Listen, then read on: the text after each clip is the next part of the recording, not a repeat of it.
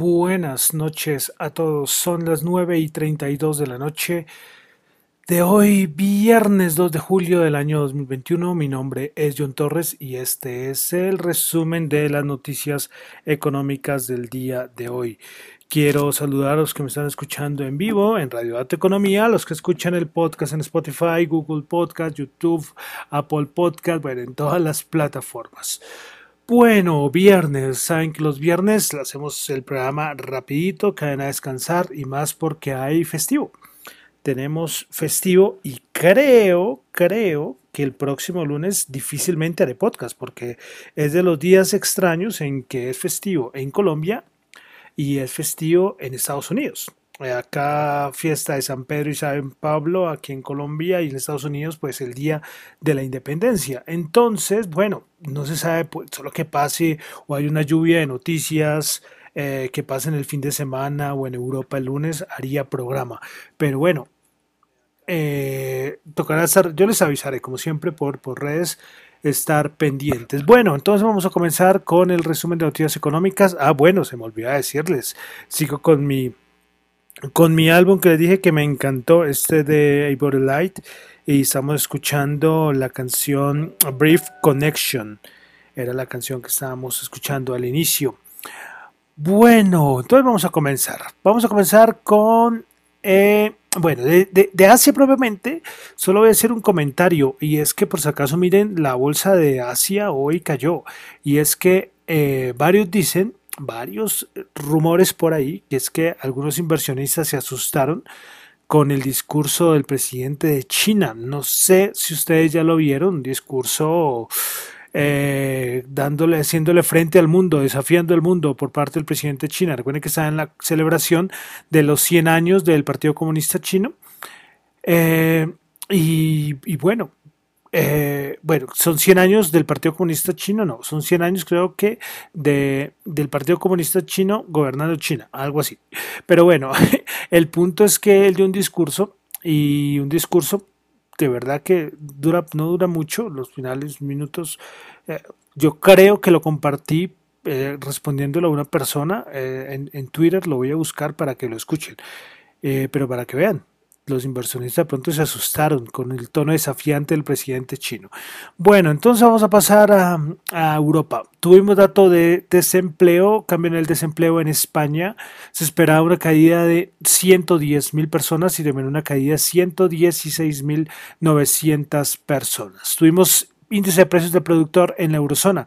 Del mes de mayo el dato mensual 1,3%, esperaba 1,2% y el interanual se ubica 9,6%. Bueno, se vaya un dato de cierta manera bueno porque hemos visto los índices de precio del productor de otras economías y han aumentado con fuerza. Y aquí se mantuvo estos meses de mayo.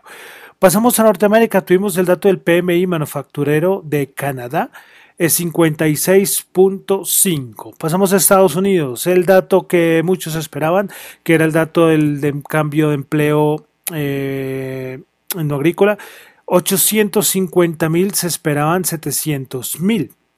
El tasa de desempleo 5.9%, esperaban 5,6%. Pues un dato superior a lo estimado, eh, bueno, respecto a la economía es un dato de cierta manera bueno, pero recuerden que una cosa es la economía, otra cosa es los mercados, y ahorita vamos a hablar esto a nivel de mercados, pero a nivel de economía, pues es un aumento pues importante, ¿no? Importante, ya toca ver el informe detallado en qué sectores fue que aumentó más. Bueno, también tuvimos en Estados Unidos eh, órdenes de fábrica el mes de mayo, se esperaba 1,6%, terminó en 1,7%. Eh, bienes, órdenes de bienes duraderos, 2,3% el cambio mensual, esto es del mes de mayo. Bueno, de Estados Unidos nada más, por ahí habló alguien, ya después del cierre del mercado, alguien del, del, de la Reserva Federal, pero no, ya tuvimos una dosis bastante importante durante la semana. Pasamos a Colombia. Hoy el DAN informó el dato de las exportaciones del mes de mayo del 2021. Pues el dato de las exportaciones alcanzó 3.097 millones de dólares, registrando un aumento de 39.4 frente al mismo mes del año 2020. El, resultado de este cambio, este aumento de las exportaciones, fue gracias al aumento de las ventas del grupo de combustibles que crecieron 66,5%. Bueno, lo voy a aburrir porque voy a leer eh, un fragmento de un documento que sacó el Banco de la República respecto a varias propuestas de candidatos. El candidato a la presidencia, el senador Gustavo Petro, ha hecho algunas menciones de, de que el Banco de la República tendría que otorgarle un crédito directo al gobierno para ayudar con la crisis. Bueno, pero pues hoy, curiosamente, el Banco de la República sacó un documento eh, explicando el contexto actual de la economía y también tocó el tema de los créditos que tendría que otorgar los bancos centrales al gobierno, en este caso el Banco de la República. Pues bueno, les digo que les voy a aburrir porque es que voy a, leer, a leerlo textual, es solamente un fragmento, es un documento más, más grande, lo pueden encontrar en la página del Banco de la República. Y bueno, comienzo. Respecto a la interpretación del mandato constitucional, la posibilidad de que el Banco de la República otorgue un crédito directo al gobierno fue ampliamente discutida por los constituyentes de 1991. La decisión final fue dejarla abierta pero sujeta a una condición, la unanimidad de los miembros de la Junta Directiva. Esa condición fue la manera de expresar que el mecanismo puede utilizarse solo en condiciones absolutamente extraordinarias en las cuales no exista una mejor opción. Esa no es claramente la situación actual, en la que el gobierno ha tenido que obtener los recursos de financiamiento necesarios. De hecho, el año pasado, el gobierno nacional optó por prefinanciar parte de las necesidades de 2021, aprovechando la ventana de mercado que permitía condiciones financieras adecuadas.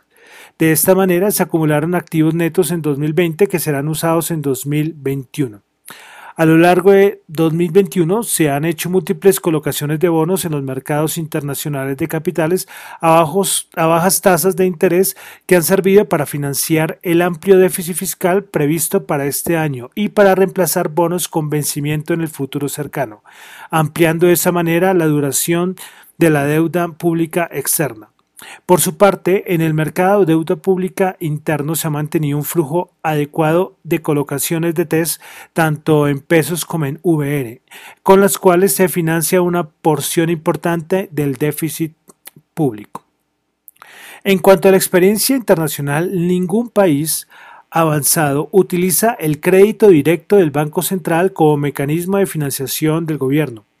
Cuando algunos de estos países utilizaron la expansión cuantitativa en el pasado, las autoridades monetarias efectuaron compras de bonos públicos en el mercado secundario y fueron muy cuidadosas en comunicar que la intención de esta política no era la de financiar al gobierno, sino la de combatir la caída de la inflación y dar apoyo a la actividad económica. Por esta razón, el público entendió con claridad que el origen de la iniciativa no era de tipo fiscal, lo que permitió a los bancos centrales preservar su credibilidad y mantener la disciplina monetaria. Entre las economías emergentes, el crédito directo del Banco Central al gobierno es considerado una mala práctica por cuanto implica supeditar la política monetaria a objetivos fiscales, los cuales deben regirse por una lógica distinta. En América Latina, las principales economías con bancos centrales autónomos, como México, Brasil, Chile, Perú y Uruguay, han abandonado esa mala práctica. Unos pocos países lo siguen usando, pero están deshaciéndose de esos créditos directos para lograr mayor credibilidad internacional y en ese proceso han tenido que recurrir a programas de ajuste con el Fondo Monetario Internacional. Eh, casos como Argentina, Costa Rica. Otros más, como Venezuela, han utilizado el crédito primario como fuente de financiamiento público, con el coste de enfrentar la pérdida total de control monetario y procesos de hiperinflación que destruyen la efectividad de su sistema monetario. Bueno, ahí termino. Eh, perdón por leer, pero era necesario leer. Muchos de pronto no lo leerán, por eso yo dije, bueno, al menos escucharon un fragmento. Eh, explicando lo que es aquí en Colombia. ¿Cómo? Hay algo constitucionalmente que está radicado en la Constitución. Es un mandato constitucional lo de que el Banco de la República llegara a otorgar un crédito directo. Pero mismo el Banco de la República lo dice, no es el momento, no es el momento. Y explica lo que ha hecho lo que ha hecho el Banco de la República, lo que ha hecho el gobierno eh, para poder prefinanciar las, las, necesidades. Y después al final, como ustedes lo escucharon, coloca los datos, eh, eh, los ejemplos de cómo los bancos de, los bancos de algunos países que están mucho más desarrollados no han recurrido a esto y coloca los ejemplos de la región.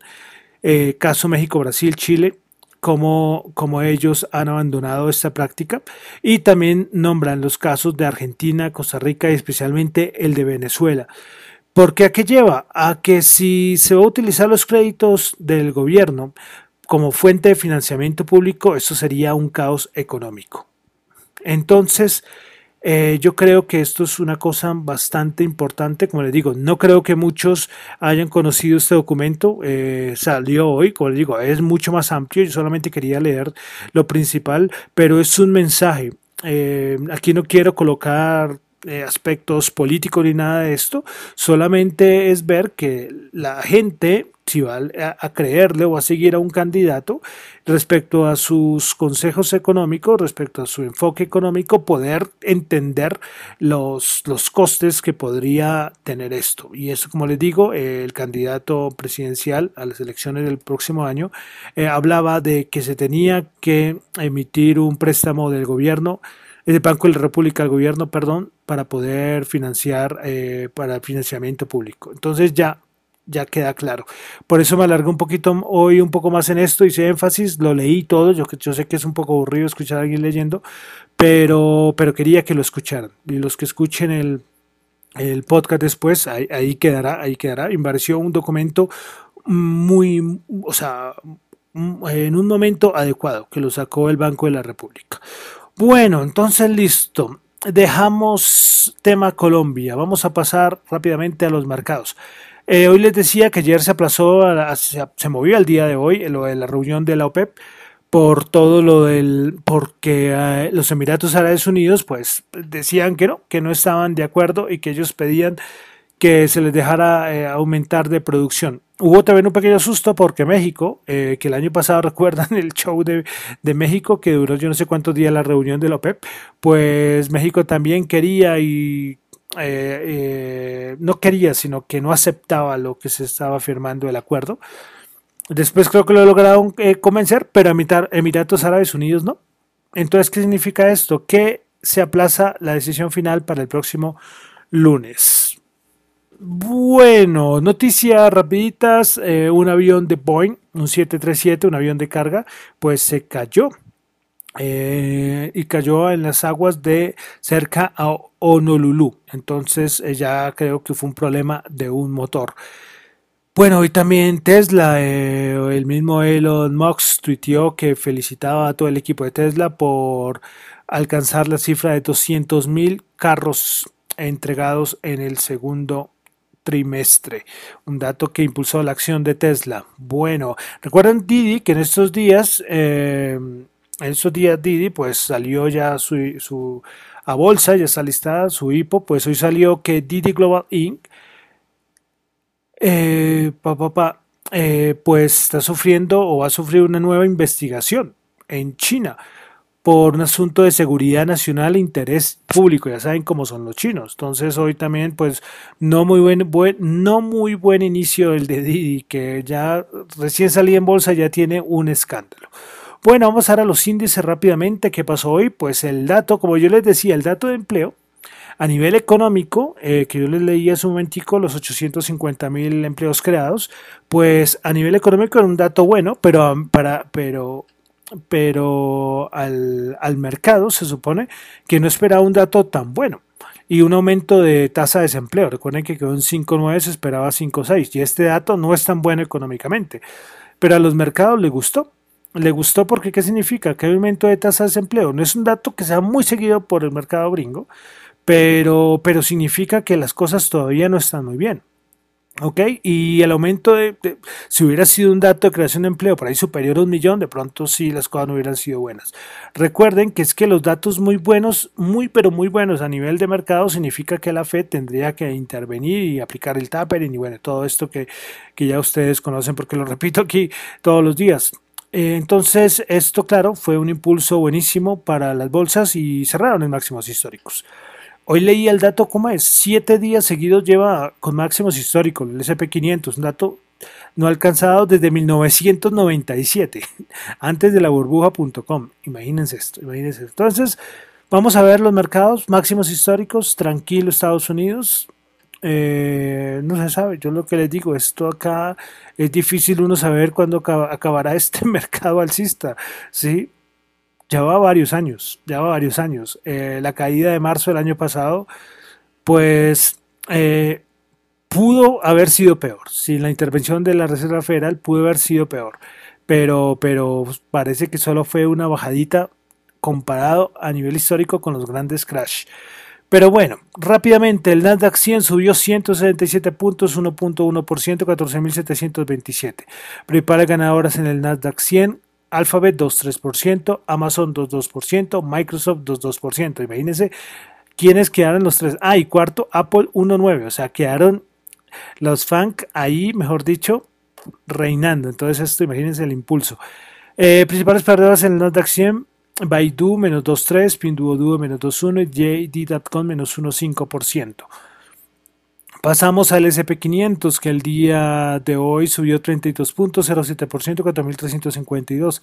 Prepara ganadoras del día en el SP500 tuvimos a Oracle 2.8, PyCon Software 2.7 y Hilton Worldwide 2.5%. Principales perdedoras, eh, IBM menos 4.6, algo pasó con uno de los, con el CEO, creo que fue de IBM. Eh, Devon Energy menos 2.4 y Marathon Oil Corporation menos 2.2%. Eh, eh, alguien decía que esta subida de máximos históricos del SP500, que ya van 4.352, eh, ha sido acompañada por muy pocos valores, porque se supone que si sube todo el índice, pues, pues todos los componentes deben también subir, pero que esto no ha sido acompañado por muchos valores. Pero claro, tiene componente tecnológico, el cual ha subido con fuerza. Bueno, el Dow Jones, el Dow Jones subió 152 entre 4.786,04%, principales ganadores del día. Tuvimos a Microsoft 2.2%, Apple 1.9%, Johnson Johnson 1.8%, principales perdedoras, IBM menos 4.6%, Boeing menos 1.2% y Walgreens Boots menos 1.1%. Pasamos ahora a la Bolsa de Valores de Colombia. Bueno, la Bolsa de Valores de Colombia es interesante. Recuerden que ayer, pues, Fish Rating bajó la calificación de Colombia, perdimos el grado de inversión, entonces todavía mucha expectativa que iba a pasar, pero eso sí era, creo que muy, creo muchos ya estaban de acuerdo en que ya eh, la, esto ya estaba descontado por el mercado a nivel de bolsa, a nivel de bolsa, a nivel de dólar, tocaba esperar a ver qué iba a pasar. El primer, el susto grande fue cuando sucedió la primera rebaja. Eh, y esa vez recuerden que hubo una fuerte caída de, de la bolsa de valores de Colombia. Pero, pero hoy no, antes subió, subió de pronto pueden venir más adelante algunas ventas, pero yo creo que ya el mercado a nivel de bolsa tenía algo como bien descontado y muchos analistas estaban de acuerdo. De pronto, alguien que no estaba muy relacionado a nivel de noticias, algún inversionista por ahí un poco perdido, salió a vender y es que alcanzó, cuando abrió la bolsa de valores de Colombia, el Colcap creo que estaba bajando, pero se recuperó inmediatamente al final la subasta de cierre, salieron, salieron a comprar. Entonces, eh, hay algo como dice en la canción, entre más oscureces porque va a amanecer. Entonces, cuando salió una noticia mala, bien, pero ya cuando la noticia ya otra vez de cierta manera mala, ya sería el colmo que, que muchos inversionistas salieran a, vender, porque ya el primer totazo ya se dio. Ya hablo de la Bolsa de Valores de Colombia. Pues hoy el Colcap, el MSCI Colcap subió 28.22%, 1.289 puntos. Principales ganadoras con concreto 8.5, Bancolombia 5.4%, la preferencial de Bancolombia 4.8%, subidas importantes. Grupo Argos 3.9, ISA 3.8, siempre digo los primeros, pero quería resaltarles. Y principales perdedoras del día, la Bolsa de Valores de Colombia, Grupo Aval Ordinaria menos 9.5, Avianca menos 7.3 y Promigas menos, menos 2.4%. El petróleo 75 bajó 0.1 el WTI, Brent 76 subió 0.4, pero con esto de la OPEC ahí pues no hubo mucho movimiento. El oro sí 1787 subió 11, el Bitcoin 33.522 subió 162, eh, tiene muchos analistas técnicos penando el Bitcoin, porque ¿qué va a pasar? Dicen que si por fin va a romper los 30 mil. 33.544 en este, este, momento, o sea, casi está quieto, o sea, se mantiene ahí a ver qué va a pasar con el Bitcoin. Eh, ah, bueno, y sale una noticia que en el mes de mayo Jerome Powell se reunió con el CEO de, Coinbase. Eh, Coinbase, recuerden que es el exchange centralizado más importante en Estados Unidos y que estuvo una, una reunión, curioso, curioso, esta, esta reunión que hubo. Hoy se supo esta noticia, que también en la reunión había otro, otra gente, otra persona, perdón, muy relacionada con el mundo Bitcoin. ¿Qué se habrá dicho en esa reunión? No se sabe. Bueno, y finalmente el dólar, pues figúrense, el dólar solo bajó solo bajó, no, es que bajó. Dos pesos, 3.775. Eh, esa era mi gran interrogante. A ver qué iba a pasar con el dólar. Y miren, todos los que esperaban, o yo de pronto también podía en algún momento esperar que subiera y alcanzó a subir. Al, como le digo, es que los inicios de, jornada, tanto de, la, del dólar como de bolsa, fue, fue malo. Es decir, un movimiento como temeroso, pero se recuperó y rapidísimo. Imagínense, el dólar bajó dos pesitos. 3.775 será la tasa representativa para todo el fin de semana. Y listo, con eso termino por el día de hoy el resumen de las noticias económicas. Recuerden que lo mío son eh, inversiones. Lo mío son, no son recomendaciones de inversión, no lo son. Son solamente opiniones personales. Mi nombre es John Torres, me encuentran en Twitter en la cuenta arroba John Chuy y en la cuenta arroba Dato Economía. Muchas gracias.